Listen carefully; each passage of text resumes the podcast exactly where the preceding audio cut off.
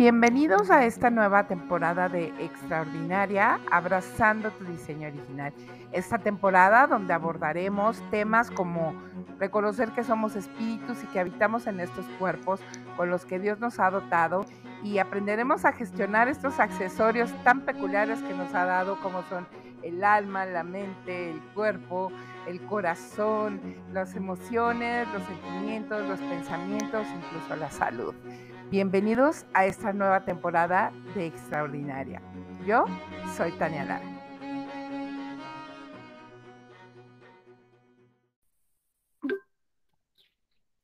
Pues eh, estoy muy emocionada y muy contenta y me siento muy honrada el día de hoy porque estamos abriendo esta nueva temporada de Extraordinaria con una invitada de honor. No tienen idea del color del que estoy. Los que ya me conocen saben que el color que traigo es magenta, mi cara, de la emoción que tengo. Este, y tengo una invitada, invitada que yo sé, yo sabía eh, que era en, en, el tiempo en el que tenía que ser, que se iba a abrir esta temporada con ella. Eh, la espera sí fue como, como un poquito larga, pero sabemos que Dios tiene sus tiempos y tiene sus formas y, yo creo en, lo que Él tiene ya como, como decidido y como hecho. Y eh, la invitada del día de hoy es eh, una mujer muy joven, pero su juventud no está... Súper joven. Muy joven, muy joven. No está peleada con la sabiduría eh, con la que carga, con la sabiduría de vida, con la sabiduría espiritual, con la sabiduría emocional, con muchísimas cosas que em, a mí mm, mm, estoy más que, ya sé que es como la quinta vez que lo repito, emocionada de que ella pueda compartirlo con nosotros. Quiero presentarle este, con todo el gusto, los bombos y los aplausos y el honor a Elisa Sosa, pastora de Aviva México. Pastora, bienvenida, ¿cómo estás? Muchísimas gracias, súper honrada eh, de poder estar aquí con todos los que se conectan de diferentes lugares. Eh, como decías, se tardó un poco en que se diera, este, pero se dio. Dios tiene los tiempos perfectos y yo sé que, bueno, que al final Él fue el que acomodó todo y, bueno, como hemos dicho siempre, Dios nunca llega tarde, así que súper lista, súper lista para lo que Dios tiene hoy, súper lista eh, em, para este programa y bueno, súper privilegiada y honrada de que, de que a pesar de la espera me sigas considerando. Ay, no pasa nada, nada que ver. Bueno, pues este, vamos a empezar. Eh, quiero que, la conozcan un, un, poquito más, que sepan quién es ella y, y cuál es el, pues su legado de vida, más allá del que, del que se le ha heredado, el que ella está creando, el, que ella está reforzando. Y a ver, cuéntanos, ¿dónde naciste y quiénes son tus papás? Bueno, yo nací aquí en el estado, en el estado de México.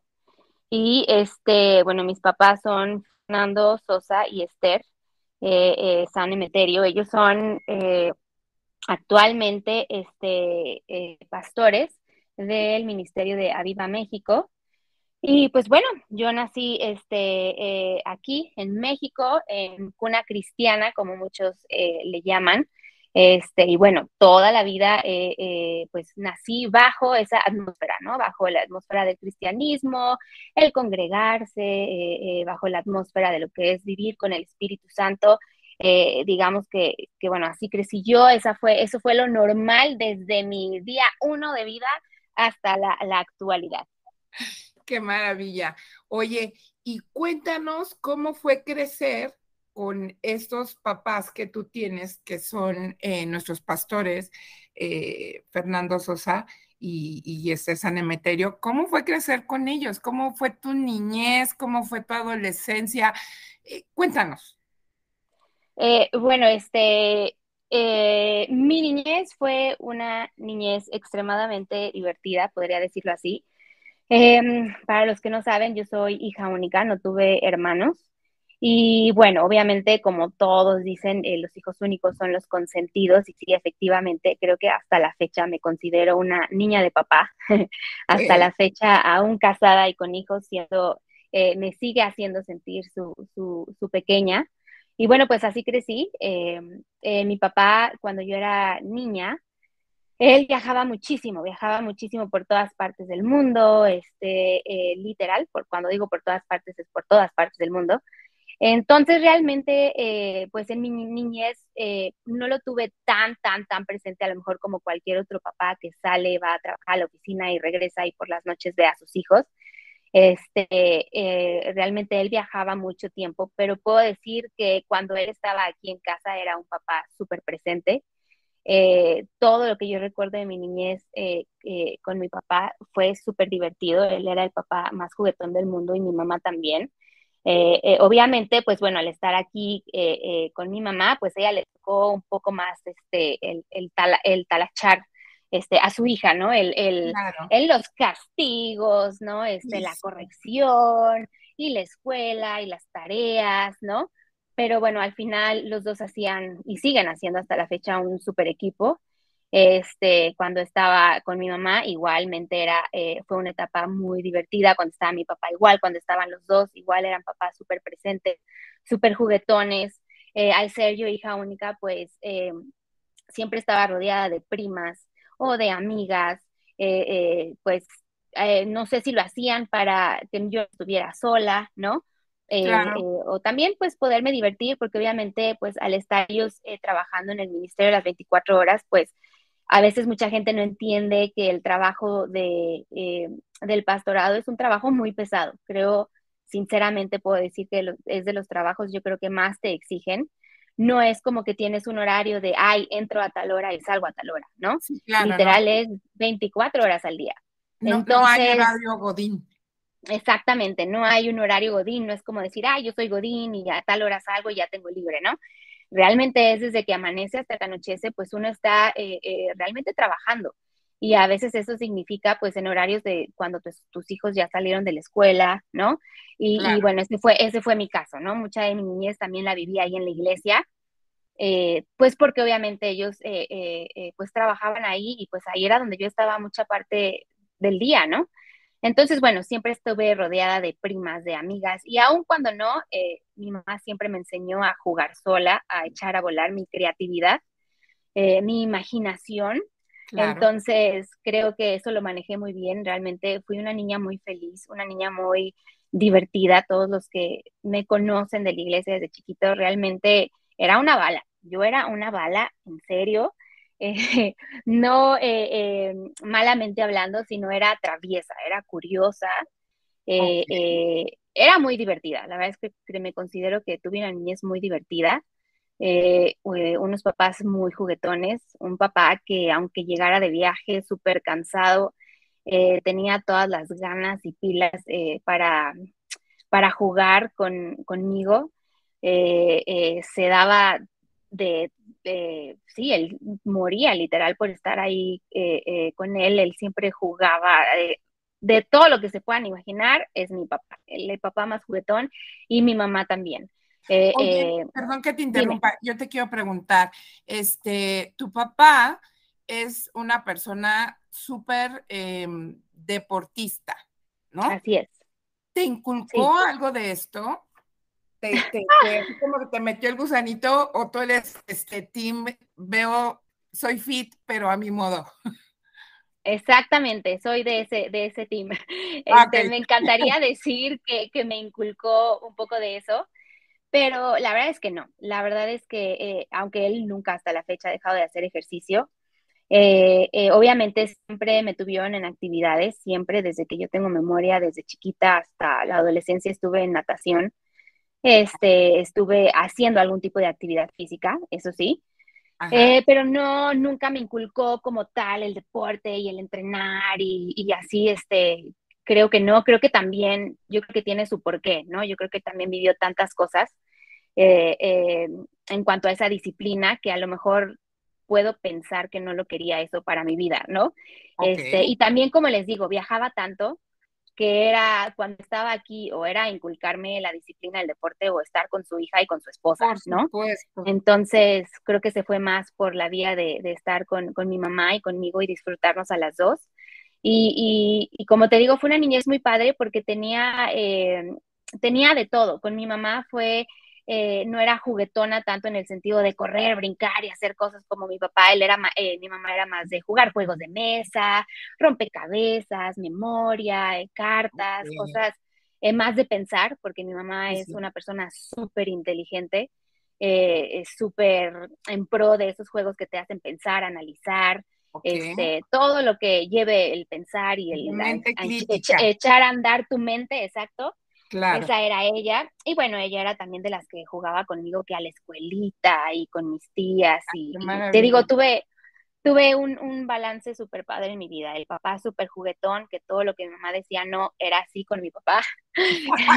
y, con, y, con, mi mamá era la parte de, de, pues de jugar, de estar, juegos de mesa, eh, a la maestra, a la escuelita, ya sabes, todas esas cosas, ¿no? Entonces, eh, eh, creo que fue el balance perfecto de estar entre la iglesia y aparte tener una niñez, pues dentro de lo que cabe, normal, ¿no? Ok, ok, eso está como muy, em, pues como tú lo acabas de llamar, normal, ¿no? Creciste como una niña normal con tus papás, este, a cargo em, de, de, en cuanto a lo práctico de, de a cargo de, tu mamá, eh, porque tu papá pues viajaba por chamba, como puede suceder con muchas familias este, en el mundo, ¿no? Así que somos las mamás las que nos, nos fletamos el paquete en lo que papá trabaja por el frijolito, ¿no? Este, Exactamente. así pasa, pero eh, me llama mucho la atención que tú nos comentaste al principio, que tú naciste en una cuna cristiana. Me gustaría muchísimo que, me, que, que nos pudieras definir brevemente qué es eso para podernos mover a la siguiente pregunta. Claro, eh, cuando les digo que yo nací en una cuna cristiana, y eh, obviamente para los que no conocen, para los nuevos que se conectan, mis papás son, bueno, como ya lo mencioné, son desde que nací, son pastores. Y bueno, en nacer en cuna cristiana me refiero a que crecí en esa atmósfera eh, eh, eh, de Dios, en esa atmósfera de lo que era el congregarnos cada domingo, el, ir a los cultos, si así lo conocen, se te hace más fácil relacionarlo. cuna cristiana me refiero a que para mí fue de lo más normal escuchar de Dios. Siempre fue de lo más normal escuchar del Espíritu Santo, del Padre, de Jesús, de Cristo. Eh, porque con eso nací. Mis papás eh, son pastores, predican la palabra hasta la fecha. Entonces, para mí eso fue lo más normal, el escuchar de la palabra de Dios, eh, el que me enseñaran las historias de la Biblia, el crecer con gente también cristiana que creyeran lo mismo, con los mismos valores, con las mismas ideas. a eso me refiero cuando digo que una cristiana, ¿no? Este, realmente no, pues sí, o sea, fue todo el tiempo vivir en la iglesia, ¿no? Y cuando decimos iglesia, no me, no, no, me refiero a la iglesia donde todo es solemne, ¿no? Este, no haga ruido, este, sino en un ambiente cristiano padre, en un ambiente cristiano donde habían muchos niños, eh, donde siempre se habla la palabra de Dios. Entonces, lo vuelvo a repetir, para mí el oír hablar de Jesús, de Cristo, del Padre, del Espíritu Santo, fue lo más normal, porque así crecí y hasta la fecha, ¿no? Ok, ok. Entonces, eh, creciste en ese ambiente que tú nos mencionas, que es como cuna cristiana, ¿no? Donde el, el pues, em, carácter, em, se me van las palabras, este, em, pues la persona principal en la que se, eh, la que se gira alrededor de es Dios. Así es. Jesús y el Espíritu Santo. O sea, alrededor de ellos es que giraba la vida y gira, me atrevo a decir, la vida de ustedes como familia, ¿no? De tus papás y, tuya. Pero entonces tú me comentas que tus, que tus papás pastorean la iglesia, tú creciste dentro de la iglesia, pero eh, pues hemos descubierto y sabemos que Dios es una persona. y como persona em, tiende a relacionarse porque es. la primera persona que ha existido en el universo, ¿no? Entonces, y, como característica de ser una persona, las personas se relacionan. ¿En qué momento de tu vida fue cuando tú tuviste esta conciencia de que Dios es una persona, de que Él existía, no era solamente algo o alguien de quien depender o estar alrededor o de, que giraban todas sus, actividades, sino de que él, de que él es Dios y que, y que él existe. ¿En, ¿En, qué momento? ¿Cuándo fue que tuviste esto de, ok, esto es lo que dicen mis papás, esto es lo que hacen mis papás, pero ya, ya sé quién es, ya lo conocí? ¿En qué momento sucede?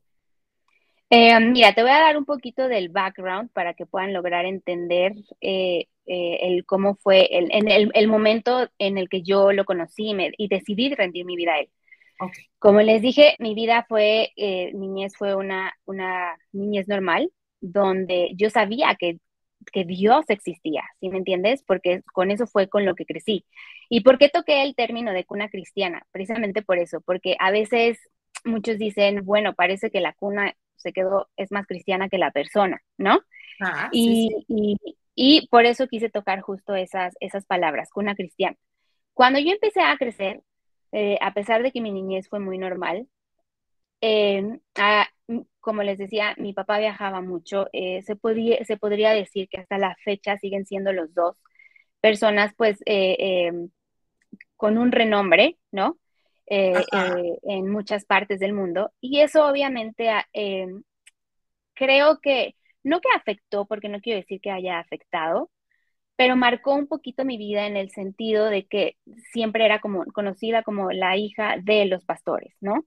Elisa, la hija de, la hija de, la hija de, la hija de. Y, y creo que eso me llevó a lo siguiente. Yo tenía el conocimiento de Dios, sé que existe porque en, durante mi infancia y adolescencia viví muchas experiencias con él. En la iglesia vivimos muchas experiencias donde él se mostró no solamente a mi vida, sino a la, que, a, la vida de los que todos que estábamos ahí, porque era, fue un tiempo padrísimo esa época de mi adolescencia y mi niñez, entonces yo sabía que Dios existía, ¿me entiendes? Yo sabía, tenía la certeza de que Dios existía. A mí nadie podía venir y decirme, ah, Dios no existe, porque dentro de mí yo sí sabía que existía, porque así crecí, lo vi, lo experimenté, ¿me entiendes? Ok.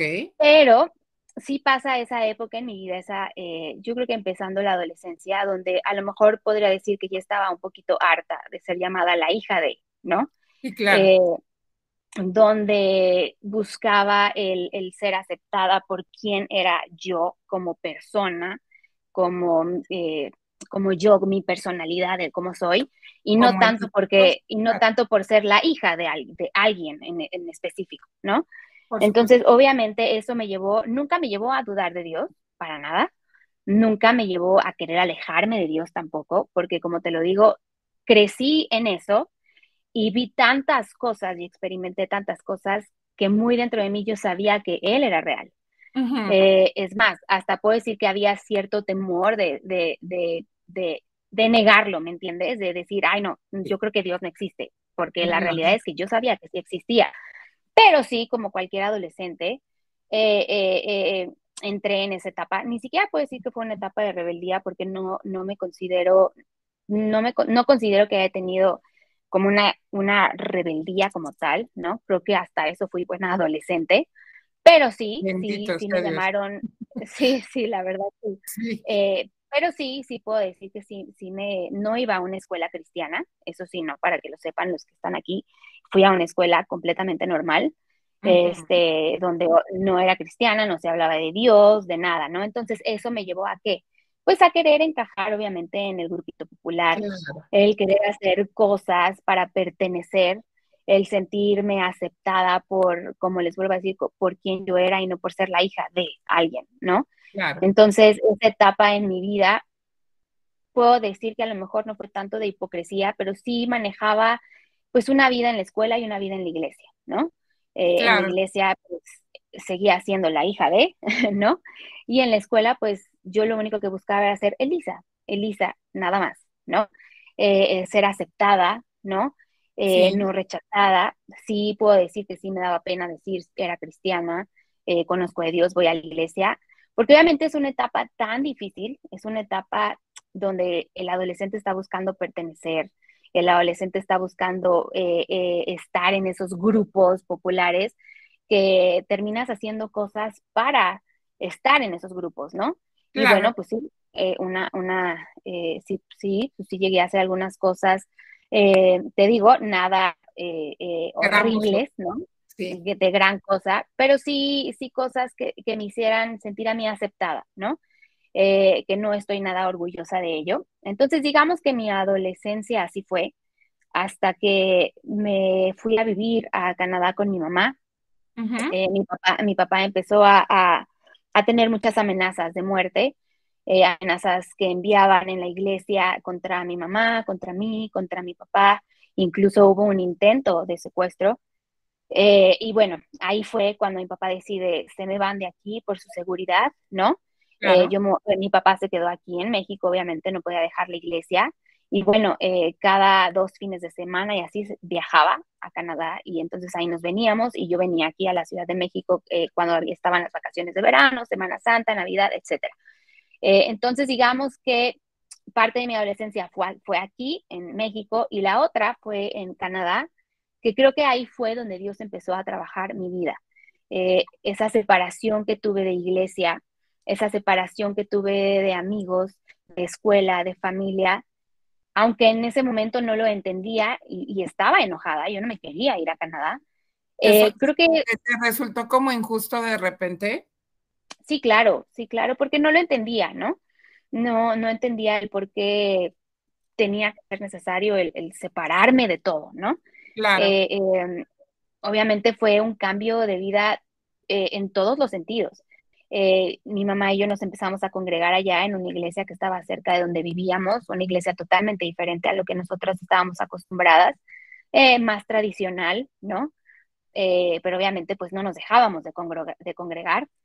Fue un cambio de vida en que, en, en, que lo que yo tanto anhelaba de ser solamente Elisa, pues realmente lo viví, ¿no? llegué a una escuela donde ni fu ni fa de quién eran mis papás, ¿no? Eh, llegué a ser Elisa, tal cual, eh, una niña más. Claro. Eh, lo cual eso para mí era sensacional, eso era lo que yo estaba buscando, pero también fue un choque de, ay, este, aquí sí soy cualquiera, ¿no? Entonces, esa parte, es esa parte donde te sientes aceptada y, en, y, hasta cierto punto te gusta ser llamada la hija de, ¿no? Y esta es esa parte donde no quieres que te llamen la hija de, y ahora sí te estás enfrentando con esa realidad de que eres cualquiera, ¿no?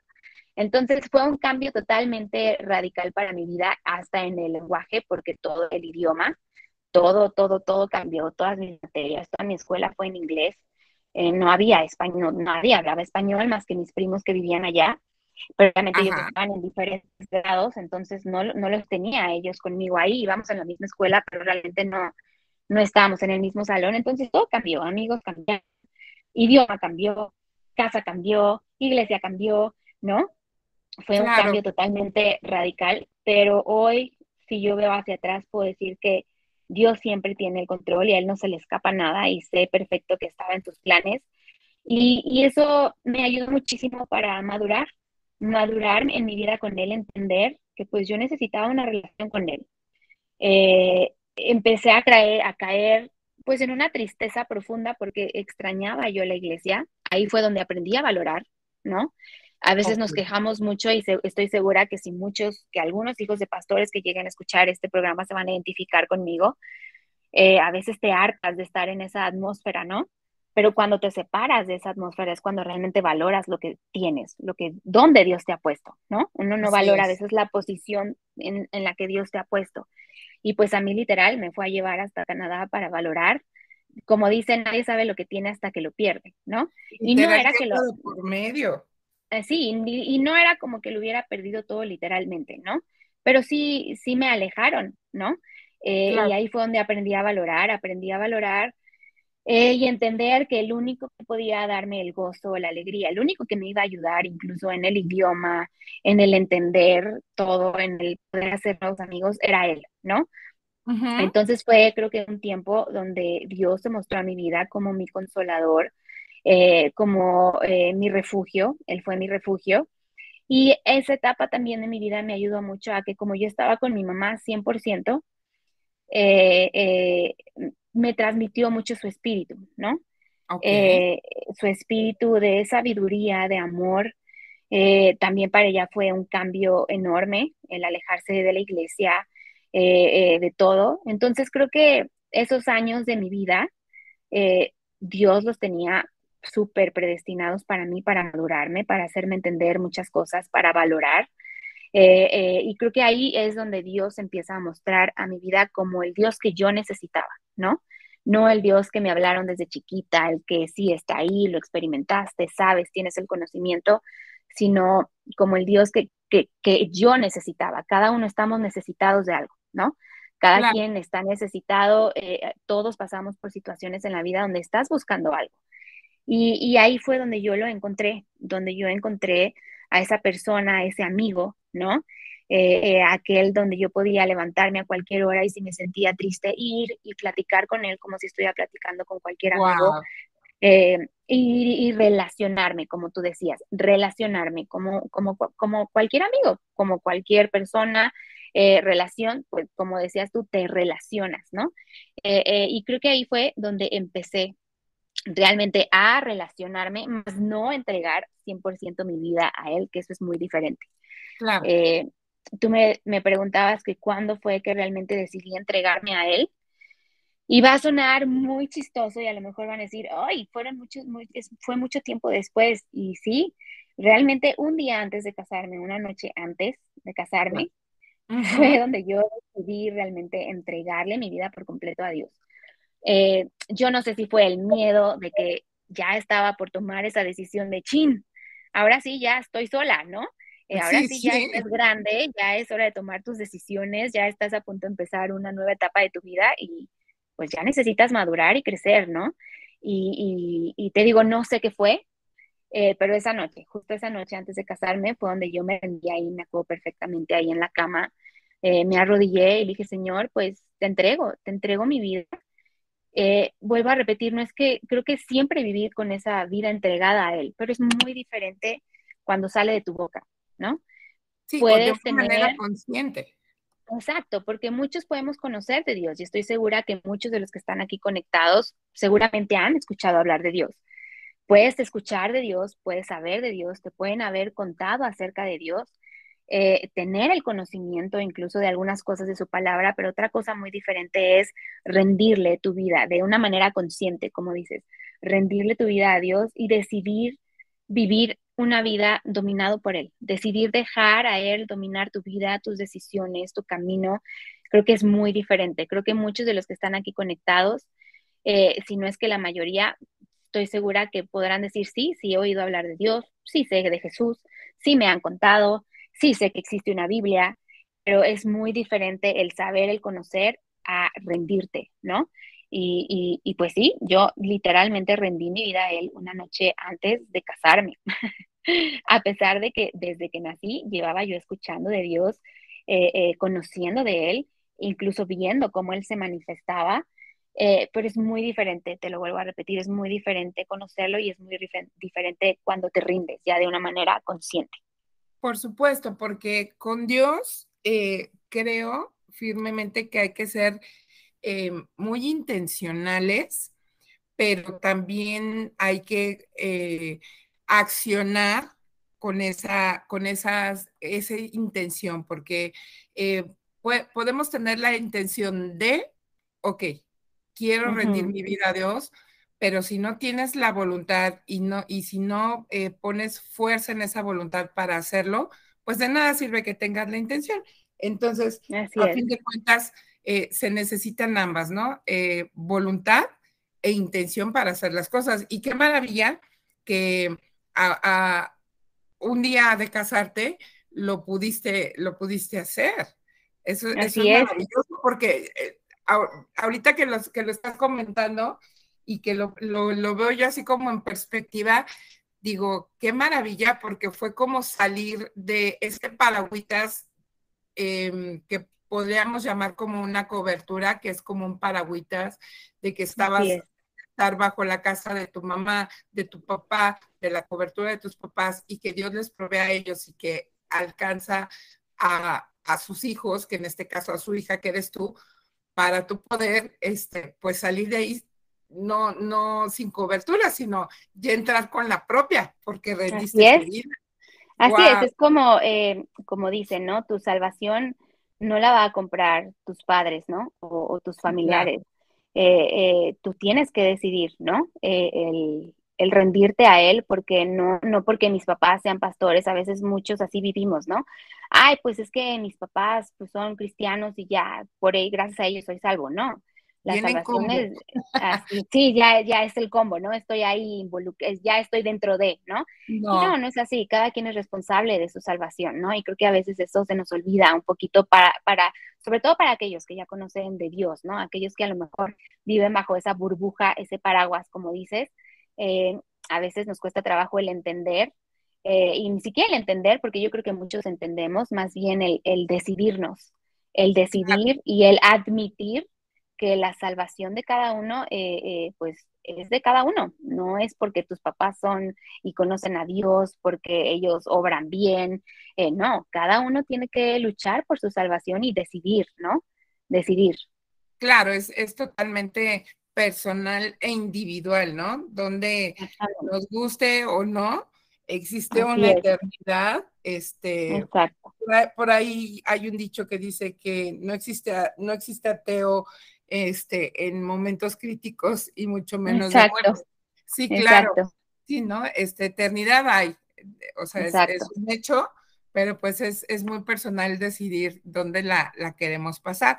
Oye, y, ya eh, viniendo tú de, todo esto y teniendo, este high standard de tu papá, de eh, papá trabajador, papá dedicado,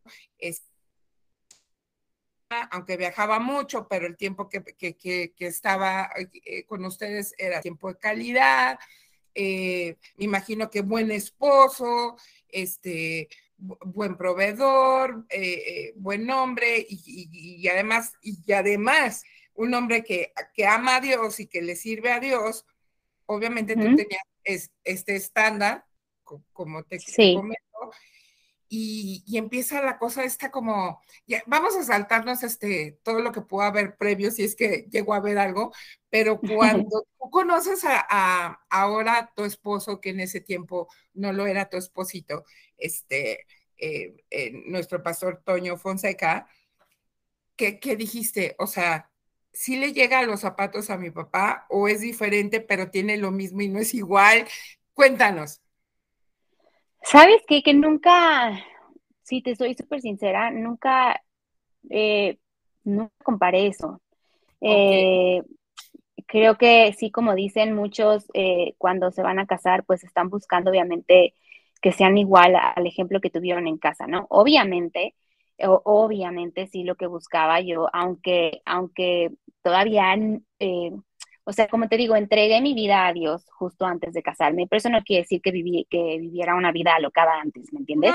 Por eso te decía, creo que dentro de todo no, no es que haya habido una vida rebelde, porque siempre hubo el temor de Dios en mí, siempre hubo ese conocimiento, o sea, yo siempre supe que Dios existe, existía, y todo lo que me habían enseñado conmigo, siempre sus enseñanzas estuvieron conmigo. Entonces, que eh, eh, en ese eh, periodo de mi vida donde estoy conociendo a Toño, eh, Toño, mi esposo, Toño Fonseca, él, lo conocí desde que yo tenía ocho años. Eh, yo tenía ocho años y él tenía once años. Ellos llegaron a la iglesia de mis papás y bueno, eh, ¿cómo? Unos bebés. Unos bebés, exactamente. Entonces, digamos que em, yo ya los conocía a ellos, conocía a su familia, ¿no? Eh, no éramos amigos para, para nadísima. Ya sabes que siempre hay una etapa de la vida donde la diferencia de edades se nota muchísimo. Y justo pues yo estaba en esa ocho años, yo seguía siendo niña, once años, pues él ya estaba en la adolescencia, ¿no? Aparte que él y sus hermanos, como siempre lo cuento, eh, llegaron y eran los güeritos de la iglesia, ojo claro, altos, entonces eran la sensación total con todas las adolescentes, ¿no? Entonces, obviamente a mí ni me pelaba, ¿no? Este, Yo era la escuincla de ocho años que se la pasaba corriendo por la iglesia con sus amigas. Este, entonces, eh, nada que ver, ¿no? Fue hasta un, retiro que nos fuimos a Veracruz, donde yo ya tenía 15 años y él ya tenía 18, eh, 19 años, donde apenas ahí nos empezamos a llevar. Me acuerdo perfectamente que él se sentó al lado de mí en el autobús y ahí empezamos a platicar. Y ya nos conocíamos, ¿eh? O sea, yo ya había ido muchas veces a su casa a comer, este, sus papás y mis papás se llevaban, este, o sea, había el conocimiento, el, eh, eh, sabíamos que existíamos el uno al otro, pero nada, nada, este, eh, como amistad, ¿no? Hasta, hasta que yo tuve 15 años que nos empezamos a llevar y de ahí empezó a surgir una amistad muy, muy bonita una amistad que fue muy diferente porque a los 15 años nos empezamos a llevar y a los 16 años yo me fui a Canadá. Entonces realmente tuve un año para conocerlo aquí en México, ¿no? Eh, ese año donde nos conocimos, no nos dejamos de escribir, creo que ni un día. Eh, teníamos nuestros celulares, ya sabes, con clicas, que este, ya teníamos hasta callo en nuestro celular, de, en nuestro dedo, de, de que tan rápido que escribíamos. Entonces creo que fue, creo que en ese año Dios aceleró nuestra amistad. Yo creo que ahora si lo, si me pongo a pensar, creo que Dios estuvo dentro de todo. Aceleró el podernos conocer eh, en ese año que estuve todavía aquí en la, en la, en la escuela, me ayudaba con trabajos eh, de química, matemáticas, física. Este, y pues así nos fuimos conociendo, nos fuimos conociendo, ya estábamos en ese rango de, edad donde ya, ya nos llevábamos, ¿no? Donde ya no se notaba tanto la diferencia, entonces mis amigas se llevaban con sus amigos, este, y, así, entonces fue, fue una época muy bonita. Oye, y ahí, bueno, y, en esa época, en ese periodo, eh, ya empezó o nació este, el, ah, caray, como que... Sí, claro, a eso ah, iba. En, ese, en, en, ese año, obviamente, nos empezamos a gustar. Ah, este, yo estaba súper chiquita, obviamente 15 años, nos empezamos a buscar y obviamente, como cualquier niña de 15 años, en lo que menos iba a pensar era si era como mi papá, si no era como mi papá. O sea, jamás piensas en eso cuando estás en esa edad, ¿no? No, no, en lo que menos piensas, ¿no? Entonces, eh, eh, él no tenía para nada, para nada pensado en, obviamente él amaba a Dios también, lo ama, pero en sus planes no estaba el ser pastor, en sus planes no estaba el predicar. Eh, eh, los, que no, los que no lo conocen, él era la persona más tímida que había en la iglesia. Él servía en, eh, el área de sonido este, y él siempre estaba tras bambalinas. él siempre estaba atrás, o sea, él nunca fue una persona que le gustara hablar, eh, él incluso cuenta que cuando era chico y en exposiciones que tenía que dar de la escuela, él prefería hacer todo el trabajo y que los demás hablaran. Él no era una persona que le gustara hablar. Entonces, obviamente, jamás, jamás también él jamás pensó, ay, es la hija del pastor, ¿no? este, me va a tocar hacer algo de eso. Creo que dentro de todo eso, como, como te lo digo viéndolo ahora, creo que Dios estaba dentro de, de eso, ¿no? Este, porque si desde él, si desde el principio él hubiera visto eso, me hubiera visto como la hija del pastor, me hubiera, hubiera visto que a lo mejor él iba a tener que predicar algo, tal vez nunca se hubiera dado lo nuestro, tal vez le hubiera dado miedo, eh, tal vez hubiera dicho, no, yo de aquí no hubiera dado la vuelta y sale, bye. Entonces, creo que dentro de todo eso Dios estuvo ahí, ¿no? Eh, él, mismo lo cuenta, nunca pensó en eso, nunca pensó en, en, la gente le decía, oye, pero es la hija del pastor, ¿no? Y él como, pues, pues sí, pues es mi amiga, ¿no? Este, sí, sí me gusta, pero como te decía, a esa edad, pues no ves el más allá, ¿no? Sí, no este, vislumbras. Exactamente. Y bueno, eh, yo cuando me fui a Canadá a los 16 años, que ya sabíamos que nos gustábamos, no, nadie era tonto, todo el mundo lo sabía ya, este, eh, ya sabíamos que, que, nos queríamos, etcétera. Eh, él, justo antes de irme a Canadá, él me dijo, yo no voy a parar ni dejar de luchar por ti hasta verte vestida de blanco en el altar. ¡Wow! ¿A los cuántos años? Yo tenía 16, y tenía 19. Mm, eh, obviamente a, mi edad, a los 15 años, pues imagínate, esas palabras se te quedan en el corazón, ¿no? Es, es, como si me hubieran bajado el sol, la luna y las estrellas, ¿no? Entonces, por supuesto. Eh, creo, por eso digo y lo vuelvo a repetir, que Dios siempre estuvo atrás de todo, ¿no? Eh, a esa edad es muy fácil que, las niñas pues se cautiven, ¿no? Se cautiven con las palabras, por eso también vemos a tanto sufrimiento entre los adolescentes, ¿no? Donde se bajan el sol y las estrellas y de pronto están sufriendo, ¿no? Porque somos muy vulnerables, somos muy vulnerables a esa edad, ¿no? Entonces, por eso, y perdón que lo repita tanto, Dios estaba ahí detrás de todo, ¿no? Con esas palabras yo me fui a Canadá. Eh, obviamente sí existieron esas, esas dudas de, pues, ¿cómo va a ser, no? De ambas partes, ¿no? Porque obviamente yo me iba a un lugar nuevo y él se quedaba aquí de 19 años. Ya él ya era grande, ¿no? Y estaba en la universidad. Una universidad donde obviamente pues, a pensar, estas dos es el alto güero de ojo claro, pues obviamente se le van a lanzar a la universidad, ¿no? Y yo, pues él pensaba lo mismo, llega una americana a un lugar completamente nuevo, donde todo que llega a una cultura, pues es como la sensación, ¿no? Entonces, obviamente, él pensaba, pues llega a la preparatoria de ella china, ¿no? Y todos güeritos, ojos azules, pues van a aventar, ¿no? Entonces, eh, pues fue un, estuve ya casi cinco años en Canadá y pues nuestra relación pues literalmente fue así de Messenger porque no existía el FaceTime, no existía eh, la, la, tecnología, ¿no? Que sí, sí, claro. Era, literal en la noche esperar y escuchar el ringtone de Yahoo Messenger, ¿no? De, ay, ya se conectó, ¿no? Eh, y era el mensajes por email ¿no? Este, fue una relación de Dios probó, probó nuestro amor, probó también nuestra paciencia, ¿no? Eh, eh, eh, probó el dijo, ahorita no pueden andar, pero obviamente que íbamos con todo, ¿no? Este, y no fue hasta los 18 años, en una Navidad, donde mi papá, no, los 17 años, creo que mi papá nos vio tan en serio que dijo, este, estos no van a aguantar hasta los 18, este, y a los 17 años, en Navidad, que nos fuimos en un crucero, en Acapulco, fue en Acapulco. Eh, llega con un papelito, con un papelito, con una servilleta envuelta en un papelito, me acuerdo perfectamente, eh, donde decía, este, el, de hoy les dejo ser novios, ¿no? Entonces fue, creo que todo fue así, Todo fue a los 15 empezamos a ser amigos, a los 16 a mí me apartan, me, me llevan lejos, lejos, lejos. Yo a ver, digo, con una de mi papá, a ver, dice, ya le gusta a alguien, es el momento perfecto para enviarla lejos. Sí, este, este, es el momento que esperado.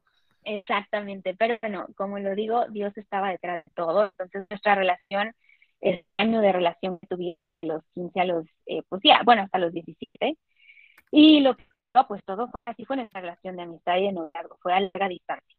Entonces, para todos los que dicen, este, no se pueden esas relaciones a distancia, cuando es Dios, todo se puede. Cuando uno quiere y sabe qué es lo que quiere, claro que se puede, y más si tienes, ¿no? Entonces, Dios nos ayudó eh, dentro de todo eso, esos esos, esos momentos de, de peleas también, ¿no? De celos, eh, donde no era de, ay, pues hacemos un FaceTime y lo, y lo, y lo arreglamos, ¿no? Pues era esperarte al mail y a ver en cuánto tiempo contestaba, ¿no? Este, a ver, eh, fueron muchas cosas, ¿no? Donde Dios nos probó, eh, Dios nos, nos hizo también que nuestra relación madurara. Cada que nos veíamos, pues era el disfrutarnos al máximo, no fue una relación viciada, ¿no? realmente, si contamos el tiempo que estuvimos juntos, eh, que nos veíamos físicamente, pues fue un poquito tiempo, fue de novios, sí, ¿no? Entonces, eh, pues Dios ahí nos preparó, nos ayudó también a, a yo cuidarme ¿verdad? y él cuidarse en la universidad, ¿no? El, el hacerle saber a nuestros amigos y a lo que nos rodeaba, firmes de yo tengo una persona, ¿no? Y conmigo, no, ni lo pienses. Amistad, padrísimo, eh, aquí estoy amiga, pero para algo más, pues no, ¿no? Entonces, pues fue una época donde yo creo que Dios trabajó muchísimo con cada uno de nosotros y cuando ya llegó el tiempo de casarnos, eh, como dices tú, ¿no? Eh, teniendo un papá que, que, que, literalmente en todo fue más que perfecto. Una mamá también me instruyó, que me aconsejó muchísimo a todos esos años que estuve lejos. Eh, pues yo pude ver en él, como te decía, la verdad es que no me pasó nunca el compararlo con mi papá, ¿no? Eh, nunca pasó el, ay, a ver, es así como mi papá. No, simplemente creo que esos años tuvimos, que fue nuestra relación lejos. Eh, eh, el yo ver en él esa firmeza, el, esperarme, ¿no? el luchar por mí, el ver como Dios era su prioridad, el ver que que él no dejaba de servir, no dejaba de ir a la iglesia, siempre el servicio para Toño fue su prioridad y hasta la fecha. Eh, eh, amaba a Dios y sigue amando. O sea, todas esas cosas fueron cosas que a mí me hicieron, me fueron dando confianza, me fueron dando más que confianza, seguridad seguridad de que estaba eligiendo al hombre correcto, seguridad de que sí era él la persona para mi vida. Nunca en mi vida pensé, predicará, no predicará. Eh, eh, nunca realmente pensé cuál iba a ser nuestra posición en el ministerio, ¿me entiendes? Eh, realmente nunca, ni siquiera creo que por él pasó por su mente. Simplemente yo en lo que me fijaba era pues eh, eh, lo que él me demostró a la distancia, que fue su firmeza, su amor por Dios, su palabra, que eh, era un hombre de palabra, un hombre que dijo, voy a esperarte y me esperó, ¿no? Entonces, conforme fueron pasando los años, conforme iba pasando el tiempo, esa firmeza, esa confianza en Dios, esa devoción a Dios, pues fue lo que a mí como mujer me fue dando seguridad, ¿no? Seguridad y obviamente el consejo de mis papás que siempre creo que es de sabios pedir consejo a los pastores. obviamente en mi caso, pues mis papás son mis pastores, ¿no? Eh, pues yo me acercaba a ellos y ellos me aconsejaban, hasta la fecha lo hacen. Eh, y, pues bueno, la palabra de Dios dice es de sabios pedir consejo, ¿no? Entonces el consejo de mis pastores siempre estuvo ahí para con los dos. Mi papá fue una persona súper sabia aquí en la Ciudad de México, nunca alejó a Toño, al contrario, lo que él hizo fue acercarlo a él y lo trató como un hijo. Y tal, eh, no lo alejó ser el, el novio, el contrario, ¿no? Dijo, esta es la persona que mi hija está pensando, pues voy a verla, ¿no? Voy a conocerla, conozco, conozco, a familia, conozco a sus papás, pero no a él eh, como tal, ¿no? Entonces, papá, el trabajo que tuvo aquí en México, pues fue el, el acercarse a él, el tratarlo como un hijo, eh, el amarlo como un hijo y creo que eso también mis papás les fue dando seguridad y eso me fue dando seguridad a mí, ¿no? El ver cómo él era con mis papás, el ver el respeto que les tenía, no solamente como pastores, sino como suegros, ¿no? Eh, todas esas cositas que a veces a lo mejor muchas mujeres no se fijan, ¿no? Porque son importantes, ¿no? Para mí era súper importante que fuera un hombre que amara a Dios. Eso sí siempre lo tuve súper claro en mi vida, que yo no iba a casar con alguien que no amara a Dios y pues él me lo fue demostrando con el, con el tiempo, con los años, que aunque no estábamos juntos, pues él me lo demostraba y mi papá me decía, ¿no? Eh, y fue a la iglesia, sí, sí sirve, hoy me fui a comer con él, eh, incluso llegaron los dos a irnos a visitar a mi mamá y a mí de sorpresa, a verdad. Entonces fueron muchas cosas las que marcaron y las que me fueron a mí como mujer dando seguridad para tomar ese siguiente paso. Sí, sí, sí es el hombre de mi sí, sí es el hombre con el que yo quiero pasar mi vida, servir a Dios porque The one and only. Exactamente, siempre mis papás nos han enseñado que si tu pareja no es aquella que te anima a servir a Dios, a ir a más en él, pues no vale la pena, ¿no? y definitivamente él siempre fue una persona que siempre me acercó más a Dios. El uno al otro nos animábamos a siempre servirlo a él, a hacerlo a Dios nuestra prioridad. Incluso cuando yo venía de vacaciones, nuestra prioridad siempre fue la iglesia, los eventos de jóvenes, todo lo que fuera eh, iglesia a Dios siempre fue nuestra prioridad, eh, nada más, ¿no? Entonces, pues eso fue lo que le fue dando, eh, nos dando a los dos seguridad de que éramos el uno para el otro. No, y me imagino que todavía, más allá de, de, ver a ahora a tu esposo, este, al pastor Toño, eh, de verlo servir, me imagino que era una cosa también pues muy palpable el, su relación con, con, Dios, que no tiene nada que ver propiamente con el servir dentro de una iglesia, eh, porque la relación con Dios pues es personal y eso se refleja. Entonces, me imagino que pues ya casados, tú veías o tú viste cómo él fue creciendo en eso y cómo él iba cultivando su relación con Dios, porque como mencionábamos al principio, pues Dios es una persona y eh, le gusta relacionarse con nosotros. Entonces, eh, me imagino que, la, que, le da la atención que Dios requiere y, y, que cultiva esos tiempos. O sea, es algo eh, palpable, es algo visible, más allá que, que servir nada más, ¿no? Sí, es, sí, definitivamente eh, no nada más era el servir, sino era la relación. Como tú bien decías al principio, el conocer a Dios es el relacionarte con Él, ¿no? Podemos conocerlo, podemos oír de Él, como decía yo al principio, pero otra cosa muy diferente es relacionarte con Él, ¿no? Eh, eh, nosotros nos casamos muy, muy jóvenes. Yo me casé a los 20 recién cumpliditos. Cumplí en agosto 20 y en octubre me casé. Entonces, eh, yo era súper, súper joven y él también me llevaba solo cuatro años, se casó a los 24 años. Entonces, realmente he, tenido yo el, gran privilegio y, y, me siento muy honrada y privilegiada de ver el cambio que ha tenido Toño, ¿no? No, no cambio de que fuera una persona mala, ¿no? De que no, amara a Dios, sino ver cómo, ver su crecimiento espiritual, ver cómo Dios lo ha catapultado, cosas a los que, a las que, cosas que los dos hemos tenido que dejar, ¿no? Eh, eh, morir a ciertas cosas, eh, ciertos placeres por servirlo a Él y que hemos visto cómo eso nos ha llevado a algo más profundo en Él. Pues literal puedo decir que los dos hemos crecido espiritualmente juntos, ¿no? Los dos nos fuimos, por eso digo que es muy importante siempre que esos jóvenes que nos están escuchando, que están en esa etapa de andar de novios, de ligar, de quién será para mí, lo principal que, tiene que, que, tienes tú que querer y anhelar es que sea una persona que ame a Dios, eh, que te impulse a ir a más en Él. Yo puedo decir sinceramente que Toño y yo eh, nos impulsamos siempre a ir a más en Él, tanto que hemos visto cómo nuestro crecimiento espiritual no se quedó en, en el puro conocimiento y en el puro, ay, amo a Dios y ya, sino que nos fue llevando a un nivel más de compromiso, a un nivel mayor de relación, eh, eh, hasta estar hasta donde aquí estamos y puedo decir con toda la certeza que eh, viene más, no, no, no nos quedamos estancados en el, en el ya hasta aquí llegamos, sino que seguimos creciendo espiritualmente, porque eso es nuestro anhelo. Nuestro anhelo se ha vuelto el agradarle a Él, el servirle a Él, y creo que no hay nada mejor encontrar una pareja que te lleve a más en Él más que en lo laboral, que eso es muy importante, obviamente, como, como hombre, y ese es otro punto que a mí me dio seguridad.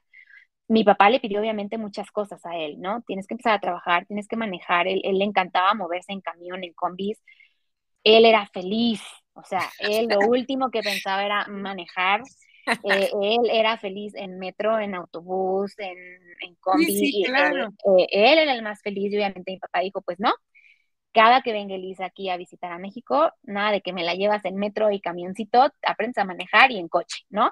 Claro. Claro. Y, bueno, todos esos retos, retos que mi papá le iba poniendo y que su papá también le puso, pues el ver cómo él los iba eh, cumpliendo, ¿no? El ahorrar, ahorramos juntos aún desde antes de casarnos, diezmamos juntos. Eh, eh, todo eso fue, por eso siempre digo, es muy importante que, que no nos quedemos nada más en el físico, ¿no? En las palabras que nos dicen como jóvenes, de, ay, pero es que mira cómo me habla, mira, como te decía, a los 15 años, sus palabras de te espero en el altar, eso me marcó y me cautivó. Y eso ayudó, obviamente, a yo mantenerme firme, pero conforme fueron pasando los años, los dos nos fuimos dando cuenta que más que palabras eran los hechos, ¿no? Más que los hechos era nuestra relación con Dios, la que nos iba a llevar a más y fue el impulsarnos siempre el uno al otro en, las cosas de Dios y, poder experimentar y poder decir de viva voz, literal, no hay nada mejor que tener un matrimonio donde los dos caminan en un mismo acuerdo, donde Dios es el centro, donde Dios es la prioridad. Eh, eh, y donde el uno al otro se animan, donde el uno al otro se impulsan en todas las áreas, no nada más en lo espiritual, sino en todas las áreas que abarca eh, la vida de un matrimonio, ¿no? Claro, oye, y, partiendo de ahí, de, lo que acabas de, comentar, que es tan, pero tan importante, que los dos se encuentren en el mismo punto y de ahí parten a muchísimas cosas, ¿cómo es que eh, en el momento en el que se convierten en padres, convergen? Porque digo, a fin de cuentas, cada cabeza es un mundo y aunque tengamos una relación con Dios muy íntima y muy profunda, cada uno de nosotros estamos hechos y estamos diseñados totalmente diferentes, ¿no? Claro, cada quien este fue criado de, diferente Exactamente, las crianzas en los hogares son totalmente diferentes. Yo como tú, este, fui hija única por muchísimos años, pero este, mi esposito no, y mi esposito es el menor de 21. Entonces, wow. Sí, este, todos este, de diferentes mamás, pero con el mismo papá. Entonces, son características así.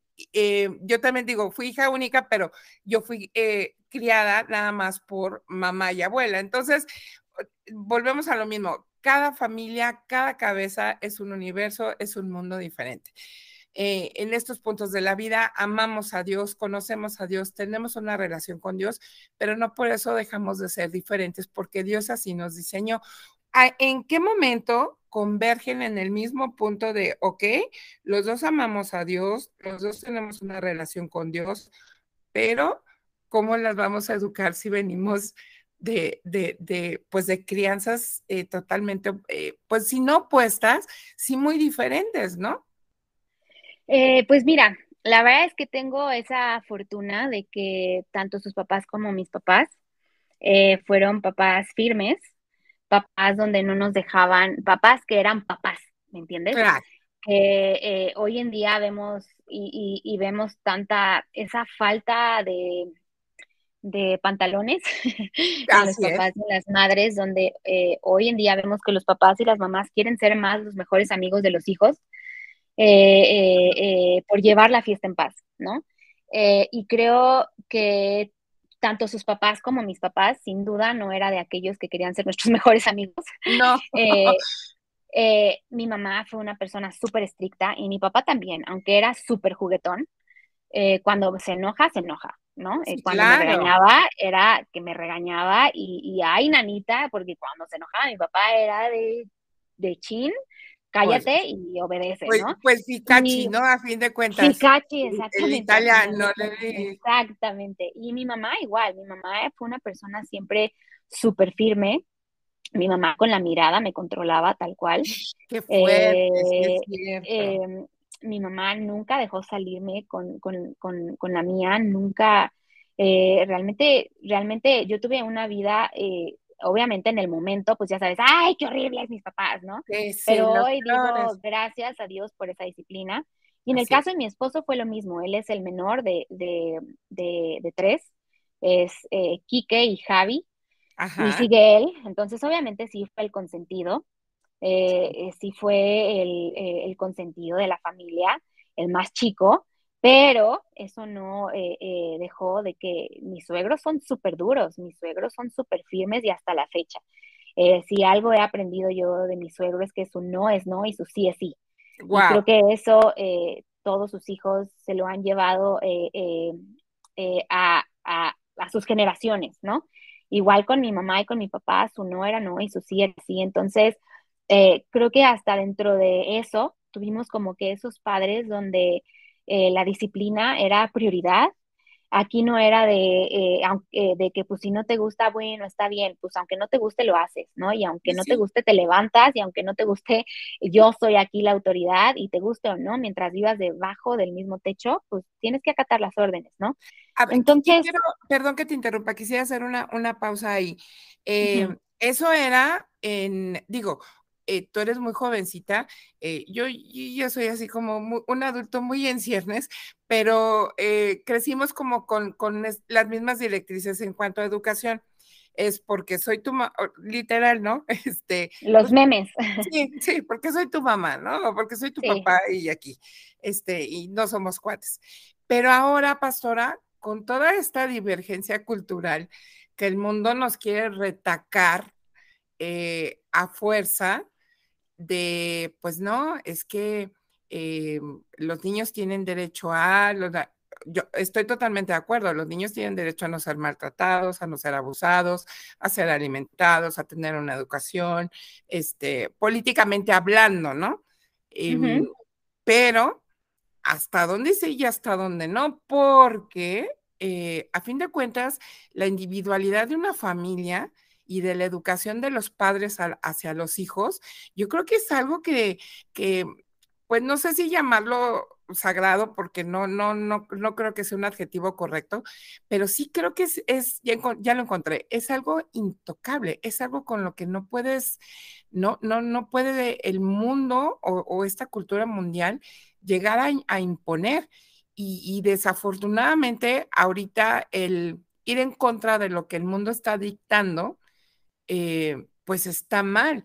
Y entonces a, los que vivimos esto como tú, como el pastor, que están educando a sus hijas en, en el, por ejemplo, ¿no?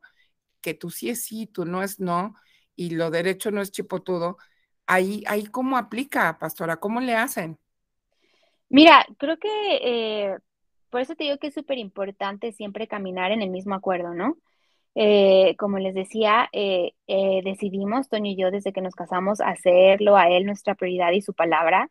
Y literal nos regimos por lo que su palabra dice, ¿no? O sea, literalmente Proverbios 13:24 lo dice, el que detiene el castigo a su hijo aborre, este, a su hijo aborrece, más el que lo ama desde temprano lo corrige.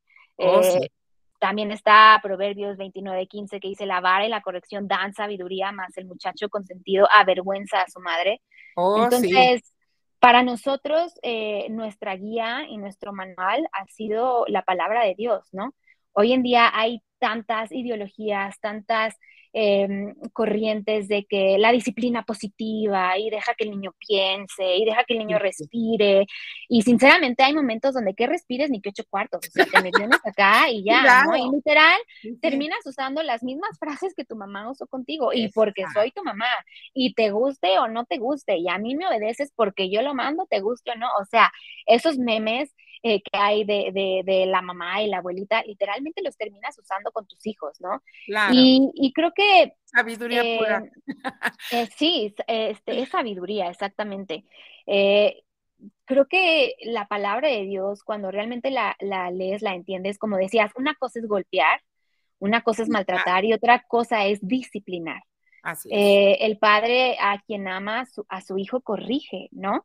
Y, claro. Y yo eso lo viví conmigo. Yo hoy en día me acuerdo de cuando a mí me daban con la vara, de cuando me corregían y sinceramente puedo decir, gracias Señor, gracias porque tuve esa enseñanza, gracias porque si no me hubieran disciplinado de esa forma, quién sabe qué habría sido de mí. Yo hoy en día veo esta generación de jóvenes que se han levantado de no les puedes decir nada, no les puedes contradecir en absolutamente nada.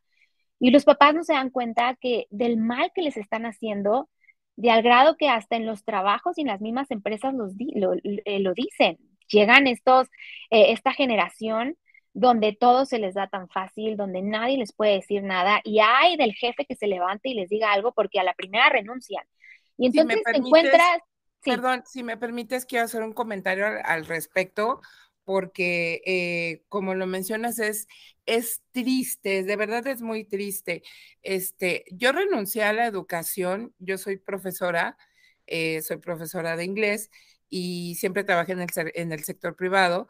Este, y yo hace un poquito más de ocho años renuncié a la educación precisamente por lo que tú estás diciendo. Eh, creo que los derechos humanos le vinieron a dar en toda la torre a la educación en, muchos aspectos.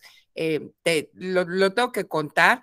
Em, terminé yo em, en la Secretaría de Educación Pública demandada por una alumna de secundaria porque era yo su profesora titular y le pedía yo eh, que presentara sus trabajos.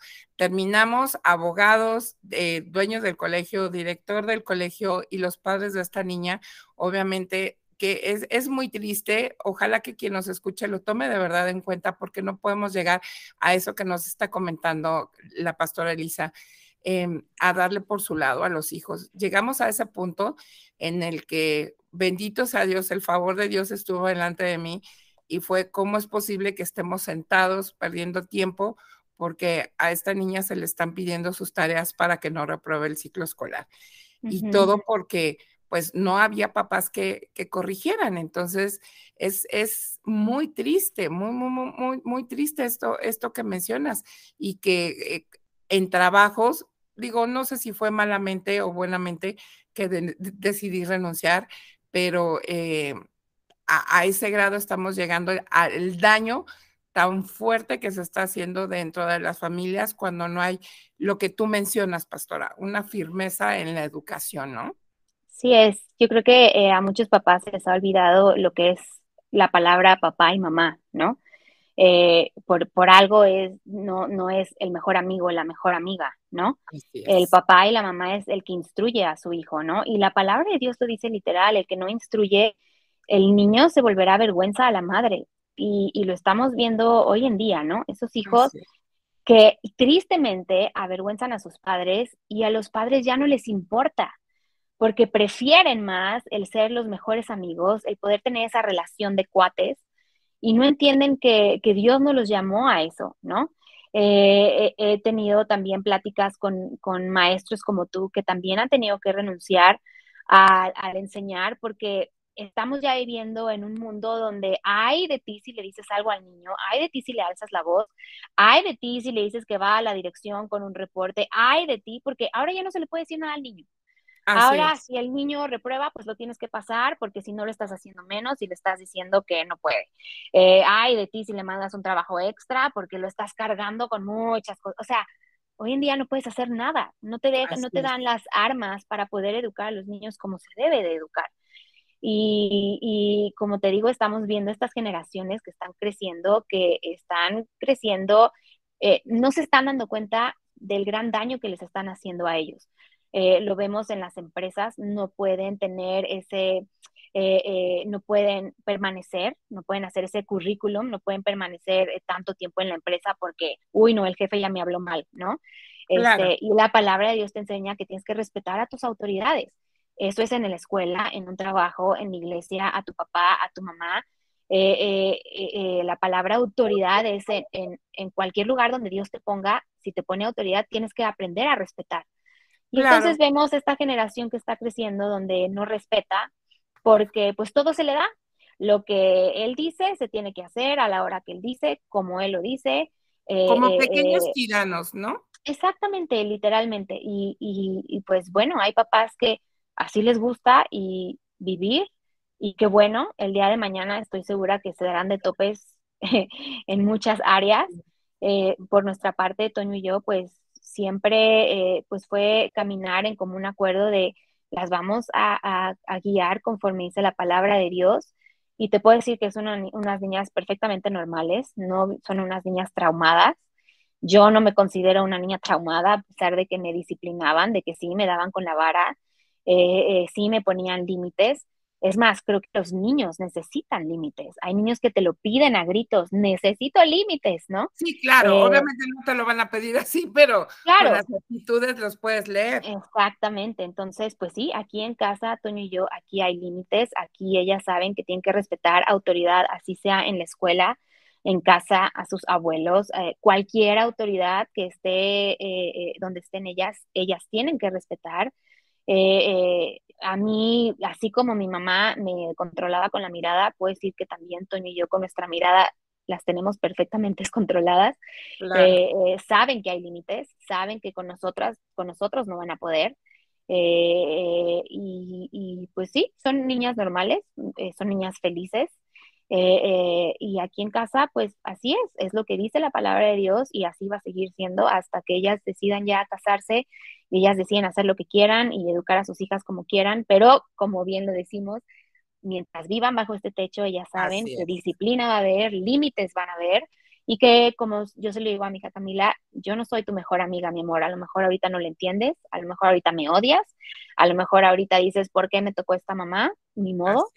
Dios no me llamó para ser tu mejor amiga, Dios me llevó para instruirte y para enseñarte y ese es mi trabajo, aunque ahorita no te guste y aunque ahorita no te caiga bien, el día de mañana estoy segura que así como yo, lo va, lo va a agradecer. Vas a agradecer, por supuesto, porque a fin de cuentas es, es salvaguardar sus vidas, su futuro, este, y, tantas cosas, ¿no? Porque eh, de repente eh, en la actualidad puede, puede, puede sonar o se puede ver como hasta, ay, no sé, eh, muy, muy old school, muy, si tú quieres, como muy autoritario, muy, no sé cómo lo pueden, es que no, ya no vislumbro desde ese punto, pues.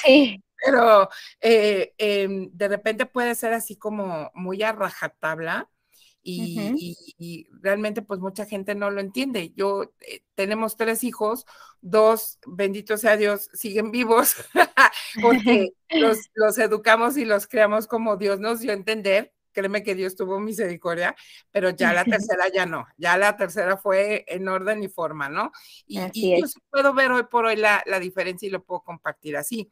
Este, sin Dios, absolutamente todas las cosas o son imposibles o cuestan más trabajo, pero como sí, definitivamente. potencia, ¿no? Así, así, es. Oye, Pastor, y pues ya para, como para concluir, y no, porque este podcast es, tuyo, este, realmente, ¿para dónde va Elisa Sosa en, en este momento de tu vida? O sea, em, tienes vislumbrado un, porque nos, nos comentabas, ¿no? Que, que el servir a Dios es pues hasta que se acaba, ¿no? Esto se acaba hasta que se acaba, ¿no? Eh, imagino que así ha, de ser tu posición, pero ¿cómo, cómo lo puedes vislumbrar? ¿Cómo vislumbras tu futuro eh, de aquí a allá? Eh, pues mira, yo he decidido vivir mi día a día agradecida con Dios y sirviéndole a Él en todo lo que hago, ¿no? Eh, que como me ponías ahí en, eh, cuando me enviabas este, de que íbamos a hablar y todo de segunda de Timoteo, ¿no? que dice, he peleado la buena batalla, ¿no? Y, y yo espero que hasta mis últimos días el que me conoce realmente pueda decir, Elisa peleó la buena batalla, ¿no? Terminó la carrera, ¿no? Eh, he llegado a aprender y, y realmente a valorar eh, el hecho de que si Dios nos tiene aquí con vida es, no nada más es existir por existir, ¿no? Sino que cada uno de nosotros tenemos un propósito y que es, y como dices, que no hay nada mejor vivir nuestra vida con Dios. Eh, claro que puedes vivir sin Dios, por supuesto, eh, pero todo, como tú decías, va a ser mucho más difícil, ¿no? cuando experimentas el vivir una vida con Él, cuando experimentas lo que es el vivir tu día a día agradándolo a Él, el, vamos a tener errores, por supuesto, porque somos humanos, vamos a tener actitudes, errores, miles de cosas, porque el único perfecto siempre va a ser Él. Ninguno de nosotros eh, eh, vamos a llegar a esa perfección, queremos alcanzar esa perfección, ¿no? Claro. Y, y, eso es lo que yo quiero, así me, así me veo yo, eh, sirviendo a Dios todo el tiempo, caminando esa vida bajo sus mandatos, eh, aprendiendo de los errores durante el transcurso de, los años que Dios me dé, que, yo pueda aprender aún de los errores. Y que, y, que yo lo que sueño es que pues Él me pueda llevar siempre a más, no, eh, si algo tengo bien, bien, bien clavado en mi corazón es nunca acostumbrarme a lo que ya he vivido, a lo que he aprendido eh, de Él. Eh, sé que siempre hay algo más que puedo aprender de él, sé que hay nuevos niveles a los cuales él me quiere llevar y ese es mi deseo, poderlo agradar y que cuando yo llegue ahí a presentarme delante de él, que él me pueda ver a la cara y decir, cumpliste el propósito por el cual yo te mandé, lo hiciste bien, con errores, con fallas, con miles de cosas, pero lo lograste, ¿no? Claro. Este, eh, porque pues e, eso he aprendido, que no hay nada mejor que vivir mi vida para Él. Eh, aún así van a haber aflicciones. Eh, el vivir una vida en Dios no quiere decir, para los que a lo mejor no han rendido su vida por completo, no quiere decir que tu vida va a ser color de rosa. La misma palabra dice que muchas son las aflicciones de aquellos que le conocemos, pero la promesa que Él nos da siempre es que de cada una Él nos va a librar, ¿no? Entonces creo que el vivir esa vida con Dios te lleva a ver esa vida y las circunstancias, las tormentas, los procesos de una, de, eh, una manera completamente diferente. Te lleva a ver que aún dentro de las circunstancias malas, tienes una promesa que Él te va a sacar, que aún dentro de esas tormentas, circunstancias que la vida nos presenta, que se levantan, aún dentro de ellas Dios te está formando, te está madurando. Son los procesos que Dios utiliza para moldear nuestro carácter, para moldear nuestra vida espiritual, para moldearnos en diferentes áreas de nuestras vidas. Entonces, eso es lo que yo quiero, que Dios me siga moldeando, que Dios me siga procesando hasta llegar con Él y que Él pueda decir, lo lograste, peleaste la buena batalla, seguiste por el camino pese a los procesos, pese a las circunstancias, eh, fuiste una persona firme, ¿no? Y, ese es mi deseo para todos los que están conectados aquí, que, eh, que puedan conocer y decidir rendirse a Dios como yo una vez decidí rendirme a Dios. Eh, como lo decía y lo vuelvo a repetir, no es lo mismo conocer de Dios, no es lo mismo el, el haber escuchado de Dios a vivir una vida en Dios, relacionándote con Dios. Cuando realmente decides rendirle tu vida y hacerlo a Él tu prioridad, eh, tu vida cambia por completo, pero cambia para bien. Que van a haber procesos, que van a haber luchas, sí, claro, claro que se van a levantar cosas como todos, pero es muy diferente cuando las vives con Él porque sabes que Él tarde que temprano te va a sacar, te va a ayudar. Eh, te encuentras que estás viviendo una vida ya no luchando en tus fuerzas, tratando de hacer las cosas eh, a tu manera y luchando y cansándote y desgastándote, sino que ya vives esa vida descansando en Él, donde sabes que Él es el que te ayuda, Él es el que te impulsa, Él es el que te sostiene, Él es el que te levanta, Él es el que te da la valentía, el ánimo, el carácter, todo lo que necesitas para esas decisiones que tienes que tomar en esta vida. Y así que yo invito a cada uno que está aquí conectado que rinda su vida a Él. Y aún si, si no eres una persona que lo conoce, que te atrevas a conocerlo. Y si eres una persona que lo conoce, que te atrevas a ir a más en Él. Eh, a, no, a, no conformarte con lo que ya has experimentado o conocido de Él, sino que te atrevas a ir a esos niveles, que te atrevas a vivir esa vida comprometida en Él, a entregarle tu vida por completo, porque eh, lo digo a manera de testimonio, no hay nada mejor que vivir una vida con Él. Y más en este mundo donde hay tanta inseguridad, tanto temor, tantas cosas que se están levantando. Eh, qué mejor que poder vivir una vida en paz sabiendo quién es el que camina con nosotros, sabiendo quién es el que está con nosotros. Oye, pastora, antes de, terminar, te quiero, te quiero hacer esta pregunta. Em, hay veces en las que eh, vivimos temporadas en nuestra vida en las que no tenemos ganas de lo que me pongas, de, crecer nuestra fe, de seguir en Dios, de por todas las circunstancias que se puedan presentar alrededor. Dios está consciente de esto, Dios lo sabe. Es, es pregunta. Dios está consciente de esto, Dios lo sabe y nos, y, está, eh, obviamente, sabe en qué cuerpo nos, nos puso y, en todas las, broncas o, problemas que, podemos vivir. Él está consciente de eso y no se decepciona de eso, ¿o sí? No, para nada. Creo que eh, a veces tenemos esa imagen errónea de Dios, a veces cuando oímos de Dios o pensamos en Él, pensamos solamente en esa persona que es grande eh, eh, y poderosa, pero también se enoja y si no haces todo bien, eh, vas a estar mal, te va a condenar y se nos olvida que Dios es un Dios de amor.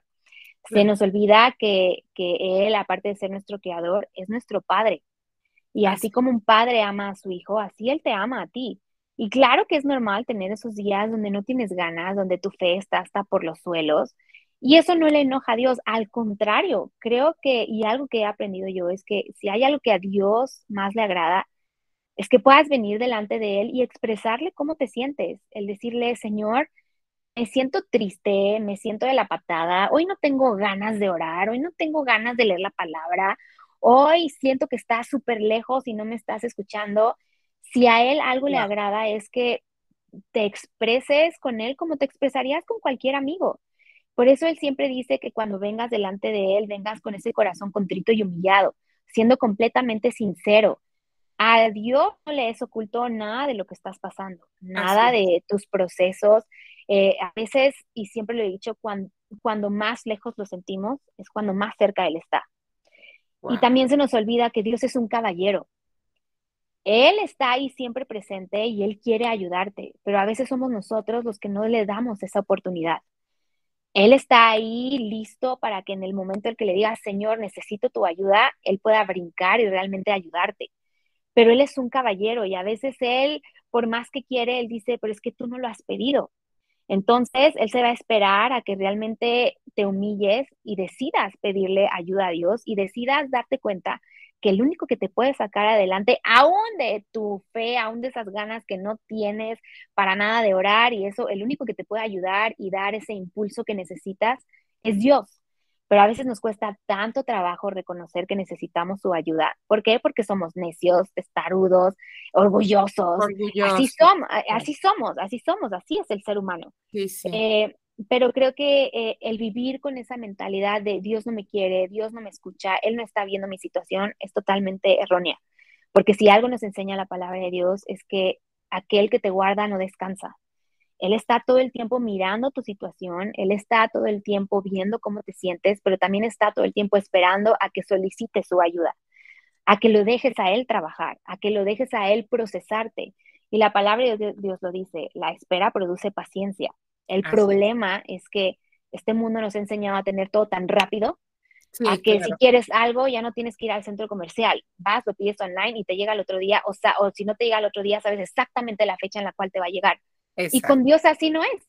Con Dios, ese es lo padre de vivir con Dios, que vives una vida en expectación, porque no sabes cuándo va a contestar tus oraciones, no sabes de qué forma lo va a hacer, cuándo y el cómo lo va a hacer. Entonces, esa espera produce en nosotros carácter, produce en nosotros muchas cosas donde Él nos está moldeando, pero depende de nosotros si decidimos dejarnos moldear, si decidimos en medio de los procesos, aun cuando no tenemos ganas, si decidimos decirle, Señor, en medio de este proceso, sé tú el que me ayude, sé tú el que me ayude a, cambiar lo que tengo que cambiar, madurar lo que tengo que madurar. Es más, sé tú el que me, me dé ese impulso y el ánimo para leer tu palabra y orar. Se vale, porque creo que todos pasamos por esos días y Dios es más que feliz de poderte escuchar y de poderte decir, no te preocupes, yo te voy a ayudar, yo te voy a dar la fortaleza, te voy a dar el ánimo que necesitas, te voy a dar la revelación que necesitas para entender mi palabra, esas cosas que no entiendes, que son difíciles, yo te ayudaré, pero todo está en una decisión que tiene que venir de parte de nosotros. Wow, así es todo es, eh, como diría mi, pastora, eh, Linda, dice, em, y, bien dicho, eh, estamos a una decisión, ¿no? Así es. Es, es todo lo que lleva, una decisión. Pastora, ha sido un honor tenerte este tiempo con nosotros, que hayas compartido todo lo que, lo que Dios te ha dado y, y, los momentos que has vivido con él, eh, todo lo que has aprendido. Eh, ha sido de verdad una total bendición y te, te voy a explicar por qué lo digo porque al ser una mujer tan joven como lo eres, es una mujer muy sabia y que yo estoy segura que a muchas, incluyéndome, eh, me hubiera gustado tener esa sabiduría que tú tienes ahorita. Pero como tú bien dices, Dios tampoco llega tarde, Él nunca llega tarde. Entonces, em, a las personas que estén escuchando, em, si Dios está llegando en este momento a tu vida y, o quieres tener un encuentro con Él, pues sábete que no es tarde, que es el momento que este momento ya estaba calculado, planeado, es el momento eh, idóneo, preciso para que lo hagas porque Dios nunca llega tarde.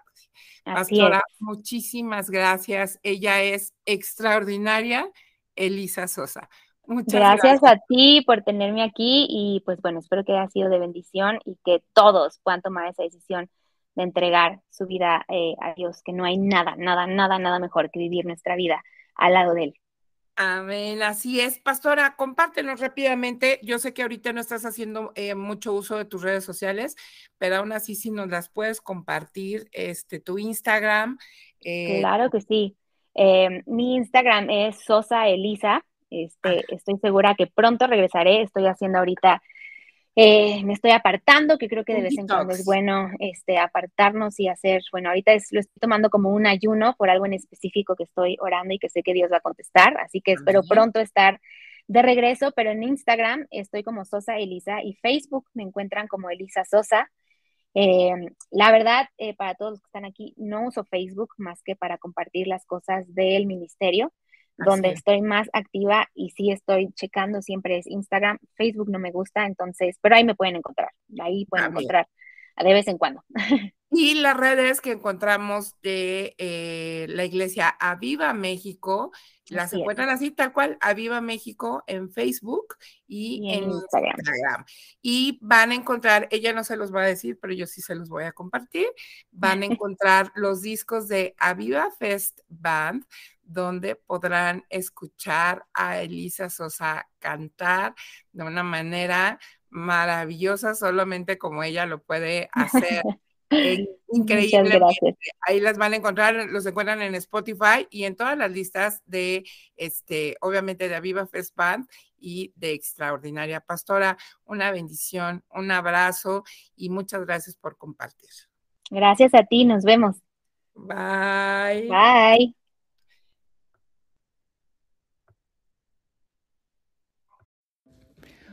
Pues ella fue extraordinaria, Elisa Sosa. Estamos muy agradecidos por este episodio tan maravilloso con el que abrimos esta segunda temporada de Extraordinaria, abrazando tu diseño original. Y te invito a que estés súper pendiente de nuestras redes sociales, tanto en Facebook como en Instagram, en Spotify y en todas las plataformas donde nos encuentras y donde se... Eh, pues se reparte este, este episodio, de estos episodios de, Extraordinaria. La disponibilidad de este podcast este, lo encuentras en Spotify, en Anchor y en Apple Podcast, Google Podcast, Overcast, Amazon Music, Castbox eh, Pocket Cast, Radio Public, Stitcher y My Turner Radio y muchísimos más. Estoy muy agradecida contigo y por tu favor de escucharnos. Esto fue extraordinaria. Nos vemos el próximo viernes. Nos escuchamos. Chao.